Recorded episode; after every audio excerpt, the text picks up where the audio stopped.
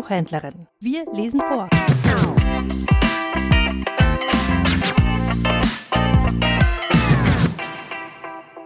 Michael Kress Nicht für alle Zeit. Aufbruch. Eleonore legte ihre Stickerei zur Seite und blickte aus dem Fenster hinunter in Richtung der Stadt. Sie liebte die Aussicht. Besonders am Abend, wenn die Dämmerung einsetzte, der Himmel sich erst dunkelblau und dann schwarz verfärbte. Ganz Stuttgart breitete sich vor ihr aus. Gaslichter beleuchteten matt die Pflastersteine und markierten den Verlauf der Straßen. Am Vorgarten vorbei marschierte eine Abteilung Infanterie im Gleichschritt. Das Stampfen ihrer Stiefel durchbrach die Stille. Als Kind hatte sie gern den Soldaten zugeschaut, war ihnen nachgerannt und hatte ihre Uniform bewundert. Da hatten sie noch in der Stadt nahe der Rote Bühl-Kaserne gewohnt. Vor fünf Jahren waren sie in das neue Haus gezogen, das auf der Anhöhe oberhalb der Stadt lag. Die Straße war damals noch ein besserer Feldweg gewesen. Seither waren mehr weitere Häuser entstanden, doch noch immer gab es größere Baulücken. Den Umstand, dass sie hierher ziehen durften, verdanken sie der geheimnisvollen Freundschaft ihres Vaters zum König. Ich werd ihm das Warum noch entlocken, dachte sie zum wiederholten Male. Eleonore hörte die Uhr im Bücherzimmer, die zur vollen Stunde schlug. Um sieben Uhr abends begann ihre Stunde. Ihre Zeit für sich allein. Für ihre Träume. Ihr Buch. Im Haus war es still. Die Pferde hinten im Stall waren versorgt, Eugen, ihr Kutscher und Hausknecht, polierte den Wagen oder rauchte hinterm Haus genüsslich eine Zigarre. Die Hausarbeit ruhte. Maria saß in ihrer Kammer an irgendeiner Stickerei. Mutters Schlafzimmer war verwaist, ebenso wie die beiden Gästezimmer und noch zwei weitere Kammern im Dachgeschoss für Bedienstete. Weiße Bettlaken deckten dort die Möbel ab. Im Garten stand der gemauerte Ofen, den hatte ihre Mutter bauen lassen, und seitdem hatten sie einmal im Monat dort Sauerteigbrote gebacken, die sie dann an Ärmere verteilten. Eleonore hatte mit Maria ausgemacht, diese Tradition beizubehalten. So wollten sie in zwei Tagen den Ofen schüren lassen. Das würde wieder ein Stück Alltag zurückbringen. Ganz abgesehen davon, dass viele der Armen den Tag herbeisehnten. Für die war das Sauerteigbrot jedes Mal ein Festessen. Eleonore zog den am Boden stehenden Nähkorb heran, um ihre Handarbeit aufzuräumen. Der Korb diente ihr auch als Versteck eines Buches von Bettina von Arnim. Sie hatte Bedenken, ob Vater die Lektüre für gut befand, denn ihre Mutter hatte es offenbar ebenfalls vor ihm in ihrer Wäschekommode verborgen. Dort hatte es Eleonore gefunden. Insbesondere der Anhang des Buches, in dem die Autorin Schicksale der Arbeiter und ihrer Familien in den Elendsvierteln Berlins beklagte, hatte es Eleonore angetan. Wie das der Familie des Tischlers Krellenberg, die von allem zu wenig besaß.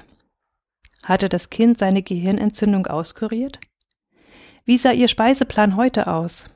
Gab es mehr zu essen als die Armensuppe?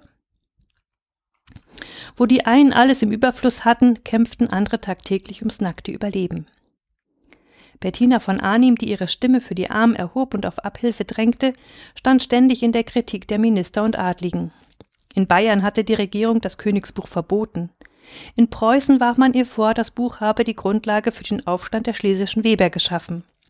Nur weil sie mit dem preußischen König im Briefkontakt stand, war ihr Buch durch die Zensur gekommen. Vor Wochen hatte sie zum ersten Mal im Königsbuch gelesen und gleich einen Brief an Frau von Arnim geschrieben. Ich will gegen die Ungerechtigkeit angehen, wenn ich auch unbedeutend sein mag. Die Antwort kam schnell. Maria hatte ihr den Brief heimlich zugesteckt. Niemand ist unscheinbar, hatte Frau von Arnim ihr geschrieben. Jeder könne zu einer besseren Welt beitragen. Eleonore erfüllte es mit Stolz, dass sie wie der preußische König mit Frau von Arnim im Briefkontakt stand. Und auch in Mutters Nachlass hatte sie Briefe von ihr gefunden. Eleonore seufzte. Immer diese Heimlichtuerei. Dabei konnte sie mit Vater über vieles reden. Sprach sie aber über Politik, hob er eine Augenbraue. Ein Zeichen der Missbilligung. Sie schloss den Nähkorb, stand auf und trat an ihre Frisierkommode. Mit der Hand strich sie über das Furnier des Möbels. Sie dachte an den mit Briefen und Zeitung vollgepackten Schreibtisch in Vaters Arbeitszimmer. Sie öffnete die obere Schublade, griff unter den Stapel ihrer Unterwäsche und zog eine rechteckige Mappe mit stabilem Einband hervor. Vorsichtig schlug sie sie auf. Links steckten von einem Stoffband gehalten die Briefe der Frau von Arnim. Dahinter, fein zusammengefaltet, ein Zeitungsblatt. Rechts lagen lose Blätter, die Heimat ihrer Gedanken. Warum verweigerte man den Frauen die Scheidung? Einmal verheiratet, bestimmte der Ehemann über Wohl und Wehe seiner Gattin. Wer arm geboren wurde, der blieb ein Leben lang arm. Fehlende Bildung verdammte Menschen dazu, dumm zu sterben. Eleonore zog den Artikel heraus, glättete ihn und begann zu lesen. Bekanntlich hat die geniale Frau Bettina von Arnim den schönen und rühmlichen Entschluss gefasst, dem armen Wesen in Deutschland ihre besondere Tätigkeit zu widmen. Die Ergebnisse will sie in einem besonders ausführlichen Werk der Öffentlichkeit übergeben. Zur Förderung dieses Werkes der Menschlichkeit ergeht ein Aufruf an alle, der Frau von Arnim getreue Berichte über den Zustand der Armut in ihrem Kreis, ihrer Stadt oder in ihrem Dorf zukommen zu lassen. Mit Bleistift hatte ihre Mutter 18. Mai 1844 an die Seite gekritzelt. Eleonore hatte den Zeitungsausschnitt in Bettina von Arnims Buch gefunden.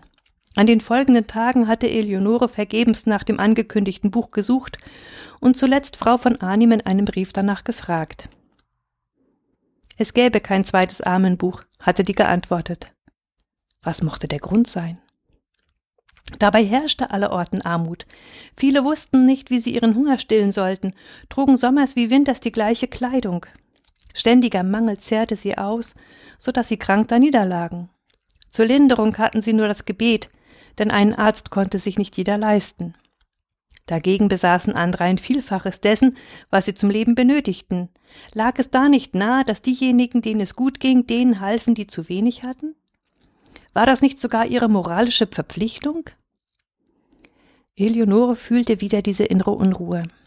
Am liebsten würde sie jetzt in die Stadt gehen, die Häuser der Reichen besuchen und ihnen von ihrer Idee erzählen von den Patenschaften, die ein jeder übernehmen sollte, der es sich leisten konnte.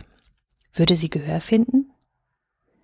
Sie steckte das Papier zurück zu den Briefen und überflog ihre letzten Einträge in den Blättern. Warum hatte Mutter nicht mit ihr über Frau von Arnims Buch gesprochen? Verpasste Gelegenheiten. Sie fühlte sich wie in einem Elfenbeinturm gefangen, ohne Ansprache, allein gelassen. Wie gern würde sie Bettina von Arnim persönlich kennenlernen. Die würde sie bestimmt verstehen und ihre Idee mit den Patenschaften für gut heißen, sie sogar unterstützen. Unter anderen Frauen kam sich Eleonore fremd vor. Sie fand keinen Bezug zu deren Problemen, die zumeist von ihren Frisuren oder Modefragen geprägt waren. Sie selbst trug gern schöne Kleider und auch sie achtete auf ihre Frisur. Aber das waren für sie Nebensächlichkeiten. Gab es einen Mann, der sie verstand, der sie akzeptierte, der sie achtete als Mensch, nicht nur als Schönheit, der ihr beistehen würde? Bei Leutnant August von Engel hatte sie ihre Bedenken. Ein paar Mal hatte sie miterlebt, wie unwirsch er seinen Burschen oder andere Soldaten behandelte. Das gehörte wohl zum Alltag einer Armee. Wieder schlug die Uhr zur vollen Stunde. Zeit für den abendlichen Besuch bei ihrem Vater.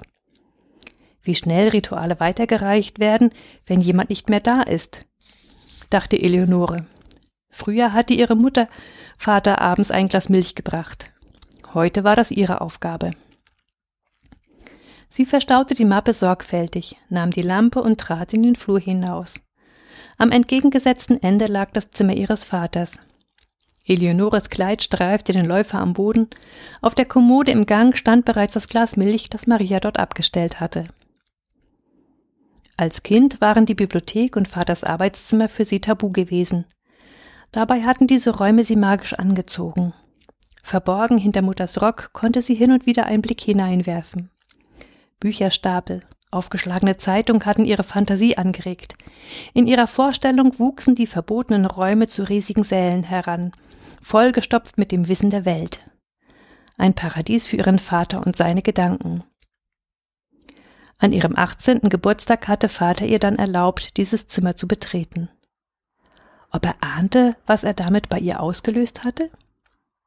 Eleonore klopfte an. Ja, hörte sie ihren Vater. Sie trat ein, die Tür quietschte, Papiere und Zeitung lagen durcheinander auf dem Schreibtisch, ihre Blicke streiften einen Brief. Sie erkannte die geschwungene Handschrift ihres Vaters, die sie so gut nachmachen konnte. Ein weiteres Geheimnis, das auf ihr lastete. Ihr Vater wandte ihr den Rücken zu. Die Mitte des Tisches hatte er freigeräumt. Gebeugt saß er über einem Briefbogen. Sie trat an Vater heran, stellte die Milch ab und blickte ihm über die Schulter. Das Blatt war leer. Fehlen dir die Worte? fragte sie. Sie roch die Tinte. Es ist nur, bis ich den Anfang gefunden habe, sagte er und legte seinen Stift zur Seite. Wem willst du schreiben? Ludwig Uhland. Ich finde, es wäre an der Zeit, ihn zu besuchen. Eleonore lächelte. Uhland hatte früher mit ihrem Vater zusammen in einer Stuttgarter Anwaltskanzlei gearbeitet. Als der Dichter nach Tübingen gezogen war, hatte das ihrer Freundschaft keinen Abbruch getan. Eine Reise wäre schön, sagte sie. Eine Abwechslung obendrein, dachte sie weiter. Vater war Mitglied der Museumsgesellschaft, dem Club des gehobenen Bürgertums in Stuttgart. Dort gab es festliche Bälle, und Eleonore hatte es genossen, von jungen Männern umgarnt zu werden, bis eines Tages Leutnant von Engel erschien und offen um sie warb. Danach hatte keiner mehr gewagt, sie anzusprechen. Im Club redeten die Männer über Politik. Wann immer es ging, belauschte Eleonore ihre Gespräche. Dazu reichte es, einen verknacksten Knöchel zu simulieren. Seit Mutters Tod waren sie nicht mehr dort gewesen. Es scheinen mir unruhige Zeiten anzubrechen, sagte ihr Vater und deutete auf eine Zeitung, die neben dem Briefpapier lag. Paris, ein Pulverfass, las Eleonore. Die Zeit hält nicht still, fuhr ihr Vater fort. Eleonore legte ihre Hand auf seine Schulter. Wenn die Menschen hungern, begehren sie auf, sagte sie. Einen Moment wartete sie ab, ob er sie unterbrechen würde. Er sagte nichts, hob nur eine Augenbraue. Junge Frauen durften mit ihrer Schönheit kokettieren, aber aus der Politik hatten sie sich herauszuhalten, dachte Vater ebenso. Wäre ich dein Sohn, nicht deine Tochter, würden wir die halbe Nacht über Politik diskutieren, sagte Eleonore. Ihr Vater lächelte. Du bist so gebildet, wie es ein Sohn nicht besser sein könnte. Er deutete auf die Tür ins Bücherzimmer. Dort stehen deine Lehrmeister. Sie haben aus dir eine erstaunliche junge Frau gemacht. Du bist mir als Tochter so wertvoll, als seist du ein Sohn. Eleonore hätte gern von ihrem Buch erzählt, von Frau von Arnim, aber sie verließ der Mut. Geh nicht so spät zu Bett, sagte sie stattdessen. Du bist wie deine Mutter, Fürsorge gepaart mit Scham. Wer könnte da widersprechen? antwortete ihr Vater.